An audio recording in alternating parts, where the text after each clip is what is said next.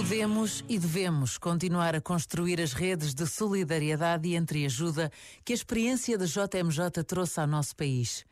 É unânime a partilha de como foi extraordinária a semana que antecedeu a jornada e que levou jovens de todo o mundo a todas as dioceses.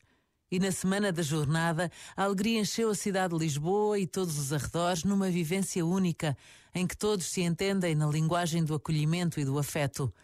Nestes dias em que as chuvas provocam inundações e estragam tantas colheitas, precisamos desta partilha, desta sensibilidade entre todos.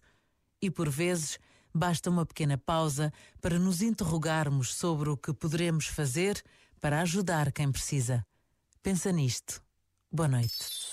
Este momento está disponível em podcast no site e na app.